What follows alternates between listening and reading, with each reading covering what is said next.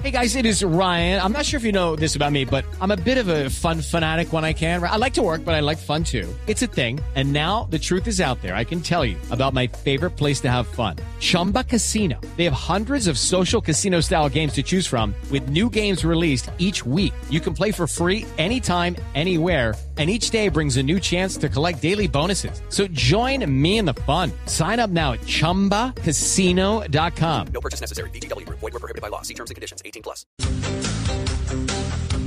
Bueno, a las 8 y 35 minutos nos vamos inmediatamente con nuestro tema central. Y pues como les hemos estado anunciando, vamos a hablar del triángulo de oro del liderazgo. Tres características que, eh, por supuesto, identifican a un buen líder en este caso podríamos hablar de estímulo, porque el talento humano es como lo más importante que tiene una empresa, pues cómo no. Entonces el estímulo, eh, ser guía, hacer sentir bien a, ese talento humano en el trabajo. En fin, son muchas cosas, pero como decía Mauro hace un rato, pues el ejemplo sí que cuenta. Y bueno, pues hemos invitado a un experto en el tema, Valentín Castellanos, conferencista, mentor y coach hace más de 18 años en temas de desarrollo humano, ventas, liderazgo, en fin, todo un especialista en el tema. Valentín, buenos días. María Clara, muy buenos días. Buenos días a toda la mesa de trabajo y a todos los oyentes. Bueno, ¿por qué hablamos del triángulo de oro del liderazgo? Me, parece muy interesante eh, usar el símbolo del triángulo. Eh, si, si alguno puede imaginarse el triángulo, un triángulo en donde todos sus ángulos son iguales, diríamos que cuando un líder eh, logra ese equilibrio de entender que no puede poner solo en un elemento, en un ángulo, eh, la fuerza, sino que tiene que combinarla, eh, pues va a lograr mucho más impacto en su equipo. Entonces, eh, hablamos del triángulo porque pensamos en cada una de esas esquinas, esas puntas, tres grandes temas que iremos desarrollando durante nuestra conversación. Y la primera es, por ejemplo, la visión del líder, ¿no? Un líder que nos define un foco. La, en la segunda punta sería, mm, pues, que el líder haga que el equipo se sienta útil y la tercera sería, pues, de alguna manera desarrollar el reconocimiento que la gente se siente importante. Y dentro del triángulo, lo que ustedes ya han puesto y, también los oyentes han, calificado como prioritario y es ser ejemplo. Entonces, cuando de pronto un líder se va muy solo a hacer sentir útil a la gente, pero no le define un foco, ese triángulo puede deformarse y de alguna manera es como lo que le enseñamos a los líderes a que tengan cuidado de mantener ese equilibrio dentro de, estos elementos claves del desarrollo del talento humano. Claro, mm, uno diría, bueno, uno se pone a pensar como en los líderes, ¿no? En los que conoce, en los que no necesariamente son de uno, pero que pues andan liderando eh, otras cosas, porque pues los liderazgos como todo, pues son distintos. Pero, pero cuando uno mira a un líder, eso no quiere decir que sea perfecto, ¿no? De todas maneras y en todo caso, pero sí que logre, eh, digamos, en su equipo lo que se necesita para ellos como personas y para el objetivo por el cual está ahí liderando, eh, diría yo. ¿Cómo entonces eh, ese líder empieza a identificar todo eso? Porque eso tampoco es que llego, yo soy esto, yo hago esto y no sé qué, pero las cosas por el camino van cambiando. Sí, de acuerdo con, contigo, María Clara, dijiste algo muy importante y creo que para, para reforzar es que no hay un liderazgo ideal o una manera de ser específica para que yo sea un buen líder. En, en, en, la, en la, experiencia que tengo acompañando muchos líderes, te puedo decir que he conocido líderes introvertidos, líderes que son muy reservados, por ejemplo, ¿no? Eh, hay otros líderes que son lo contrario, extrovertidos, conversadores. Otros líderes son muy organizados, disciplinados, perfeccionistas. Otros son, por ejemplo, leales, que escuchan mucho. Y ahí viene la primera pauta de un buen líder es que se conozca y que invierta tiempo mm. en, en sí mismo, ¿no? En, en preguntarse cuál es el efecto que tiene su estilo para sí mismo, pero también hacia los demás. Entonces, cuando vemos un líder que se diferencia de otro, es el líder que ha desarrollado conciencia de sí mismo. Y esa conciencia de sí mismo implica reconocer sus propias fortalezas, sus cualidades, pero a la vez entender que tiene unas debilidades o que tiene eh, algunas características que no ayudan a los demás en algunas circunstancias. Entonces un líder que es consciente de sí mismo es un líder que yo creería empieza a poner una base fuerte para que ese triángulo esté bien desarrollado, ¿no? Cuando uno ve un líder que de pronto siente o piensa que lo hace bien, pero en la práctica tú ves que ah, ustedes decían algo muy interesante en los acuerdos sociales que de pronto no alabar en público, pero retroalimentar en privado. Si vemos que ese líder no es consciente de que a alguna persona le molesta algún comportamiento suyo y, y no se preocupa por eso, pues ahí resta mucho en términos de liderazgo. Entonces creo que el autoconocimiento es uno de los elementos que hoy en día más trabajamos y más insistimos que un líder debería tener para, para identificar cuál es su propia marca y estilo de liderazgo y todos tenemos algo diferente. Y en segundo plano, creo que la vulnerabilidad del líder es lo que hoy en día lo vuelve más cercano y creíble.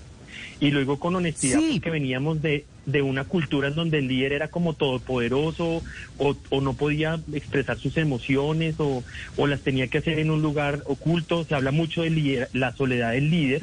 Pero hoy en día creo que ver un líder que se cae, un líder que se levanta, un líder que es resiliente, un líder que acepta sus errores, definitivamente te genera mucho más credibilidad, ¿no? Entonces creo también que Muy el ser ejemplo Brown, no ¿no? implica, sí, no significa que no, se- no- no me voy a, a- a fallar, que, que- que soy perfecto, no, para nada.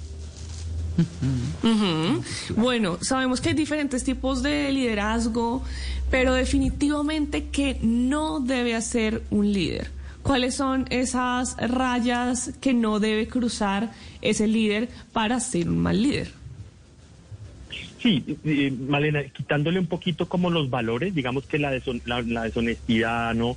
Eso pues démoslo por hecho de que un líder que está en un equipo directivo o está en una organización eh, pública, cualquier tipo de organización, di- digamos que tiene unos valores, ya en sus comportamientos, por ejemplo, un error es tratar a los demás como al líder le gustaría que lo trataran.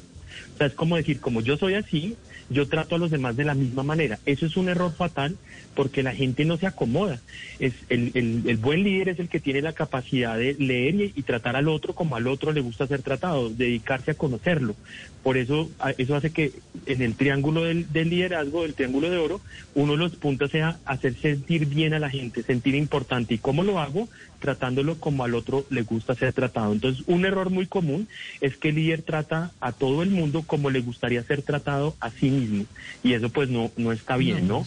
Y lo otro Claro. eh, es lo que llamamos un liderazgo inadecuado. El liderazgo inadecuado, imagínense ustedes que están por primera vez haciendo una tarea, ¿no? Ustedes desarrollaron un nuevo modelo o algo y el líder les delega. Entonces, cuando el líder delega una tarea, cuando yo no sé hacerlo, pues me, me frustra, me genera mucha ansiedad porque no sé cómo hacerlo y mi líder espera que, que yo haga las cosas de una manera excelente. Y entonces ahí, ahí hay un abandono del líder. Y por otro lado, está, imagínense que ustedes llevan haciendo mucho tiempo una tarea, son expertos, saben hacerla, quieren proponer y el líder les dice qué hacer, les da dirección, los guía, eh, les monitorea. Entonces es como una- un liderazgo muy excesivo, como muy, muy fuerte. Entonces eso también frustra mucho a los equipos. Entonces esas serían las dos cosas que yo te diría, mm, no se deben hacer. Tratar a los demás como a mí me gustaría ser tratado y no saber qué necesita la persona y o delegarle o darle mucha dirección cuando no lo necesita. Es como que el líder le está dando un acompañamiento inadecuado. Muy bien. Valentín, ¿qué pasa cuando no quiero ser líder, pero me lo, pero me lo está pidiendo la sociedad? De pronto por mi carácter, por mi personalidad, lo que sea, la gente dice, usted debe ser el líder, pero yo no quiero. O sea, ¿está mal no querer ser el líder? Sí, me, encanta esa pregunta porque cada día la encuentro más y creo que es una de las eh, buenas cosas que la humanidad está logrando y es entender que no todo el mundo necesita o quiere ser líder. Porque diríamos eh, a una persona que se le está ofreciendo la oportunidad de liderar un equipo o de gerenciar o de tomar el liderazgo de un proyecto y no todo el mundo lo quiere y yo personalmente creo que es muy honesto decir no quiero porque eso implica unas responsabilidades y un costo. Y cada día estamos dándonos cuenta más del costo que significa ser líder. Eh, el costo en términos de tiempo, en términos de la familia, de los sacrificios que el líder tiene que hacer muchas veces para, para, para que las cosas pasen. Como María Clara decía, al comienzo no es solamente trabajar por la gente y con la gente, sino también por unos objetivos y por unos resultados. Entonces habrá momentos en donde es muy válido que yo diga, no quiero asumir el liderazgo porque no, no puedo o no estoy dispuesto a asumir el costo que eso implica, ¿no?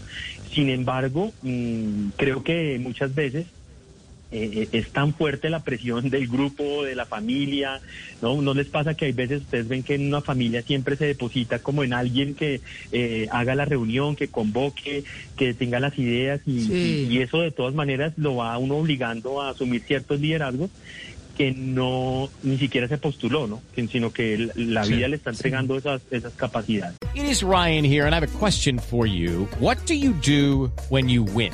Like, are you a fist pumper? A woohooer, a hand clapper, a high fiver. I kind of like the high five, but if you want to hone in on those winning moves, check out Chumba Casino. At chumbacasino.com, choose from hundreds of social casino style games for your chance to redeem serious cash prizes. There are new game releases weekly, plus free daily bonuses. So don't wait. Start having the most fun ever at chumbacasino.com. No purchase necessary. Group. Void were prohibited by law. See terms and conditions. 18 plus. Valentín, ¿qué pasa en el sentido contrario? No cuando la gente no quiere ser líder, sino cuando, por ejemplo, en un escenario empresarial o en un grupo de trabajo, son varios los que quieren ser líderes y entonces todos quieren ser líder, pero líder solo puede haber uno. ¿Cómo, se, cómo manejar esos conflictos? Sí, sí, cada día estamos entre una, una, paradoja, porque si ustedes ven mucho en las redes sociales, se habla del liderazgo compartido y de que todos podemos ser líderes, e inclusive se está hablando mal como del de ser jefe, como que dicen ser jefe y ser líder, es como ser diferente, ¿no?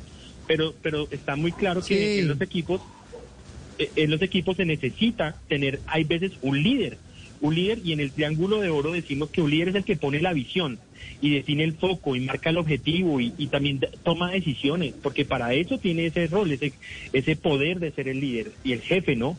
Entonces yo creo que sí, es muy importante que podamos compartir ciertos espacios de liderazgo, poder entender quién, en- en- me gusta mucho el programa de ustedes y bueno, en general lo que hacen en, en, radio y es que cada uno de ustedes tiene un liderazgo y va marcando su pauta con su, digamos, su temática, pero hay un líder y ese líder genera y, y- marca una, una, un, un foco para todos. Entonces, bueno que el líder el jefe, digamos, en este caso, sepa ceder en ciertos momentos quién sabe más de un tema, quién puede exponer mejor una cosa y darle liderazgo momentáneamente, pero entender que cuando tenemos que definir el foco como equipo, el líder puede poner ahí mucho de su visión y de sus decisiones. Entonces, hay que cuidar mucho ese, ese estilo democrático que finalmente a veces retrasa las decisiones, genera muchos conflictos, luchas de poderes, no porque yo también quiero, porque este opine, yo también quiero opinar, entonces las, las decisiones se retrasan, eh, mientras nos ponemos todos de acuerdo, pues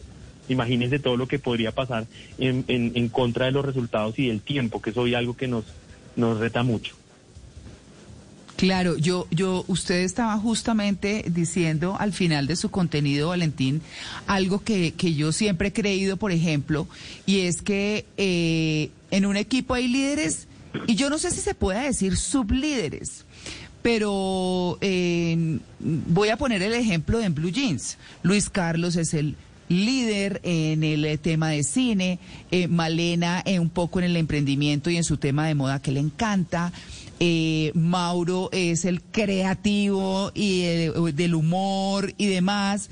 Juanca asumió su rol de picardía y pero pero tiene cosas muy interesantes que le aportan al programa también. Es decir, cada quien dentro de un liderazgo mayor tiene el liderazgo de lo suyo, de lo suyo. Y una cosa que a mí me parece muy importante es que, como dicen por ahí, hay que dejarlos ser.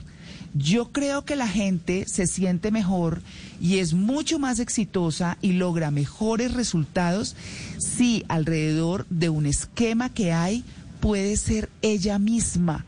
El- la autenticidad y un poco la libertad dentro de los parámetros que hay, eh, me parece que son claves. No sé usted qué diga. No, absolutamente de acuerdo, María Clara. Eh, empezaste diciendo algo muy clave y es que cuando enumerabas a cada uno de ellos, empezaste a identificar como su fortaleza y su capacidad de cómo puede aportar, ¿no?